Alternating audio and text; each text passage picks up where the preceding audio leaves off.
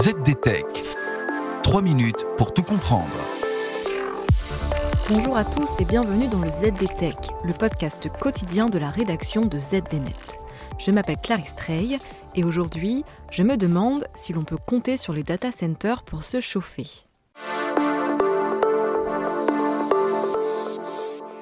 Mais avec quoi va-t-on se chauffer?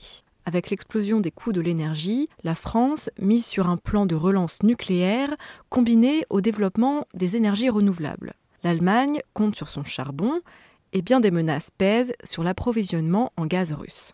Et parmi toutes les options sur la table, la piste des data centers reste à explorer. Ces immenses hangars où sont stockés des serveurs informatiques souffrent d'un double dilemme énergétique.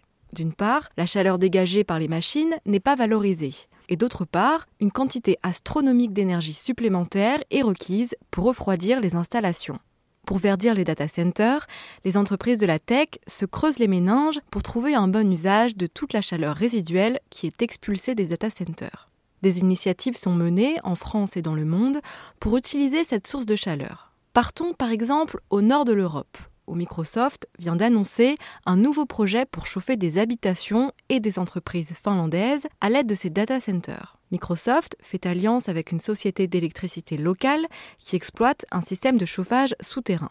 Mais l'utilisation de la chaleur dégagée par les machines informatiques peut aussi être pensée à une échelle bien plus petite que celle d'une ville ou d'un quartier.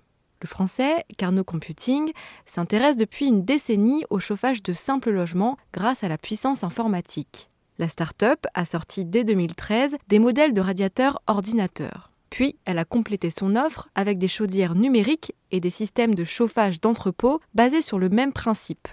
Mais tout cela n'est encore que prometteur, car le transport de la chaleur sur de grandes distances reste un défi technique de taille.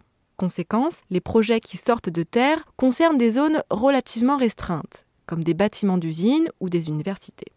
Mais surtout, les bâtiments ainsi chauffés doivent être voisins des data centers. Un data center du site du Val d'Europe, en région parisienne, est par exemple raccordé au réseau de chaleur qui dessert le parc d'activités à proximité. Mais un second obstacle vient freiner les ambitions dans ce domaine.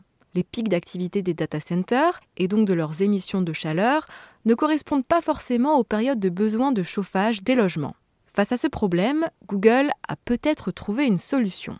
Le géant de la tech a dévoilé il y a quelques années une plateforme qui synchronise les charges de travail de ses centres de données avec les périodes de disponibilité de sources d'énergie à faible teneur en carbone. Reste qu'avant même de penser à utiliser la chaleur, les exploitants des data centers préfèrent concentrer leurs efforts sur la maîtrise de leur propre consommation énergétique. L'objectif, parvenir à améliorer au maximum l'indicateur d'efficacité énergétique, communément appelé PUE, pour Power Usage Effectiveness. Et voilà, normalement on a fait le tour du sujet. Pour en savoir plus, rendez-vous sur zdnet.fr et retrouvez tous les jours un nouvel épisode du ZDTech sur vos plateformes de podcast préférées. ZDTech. 3 minutes pour tout comprendre.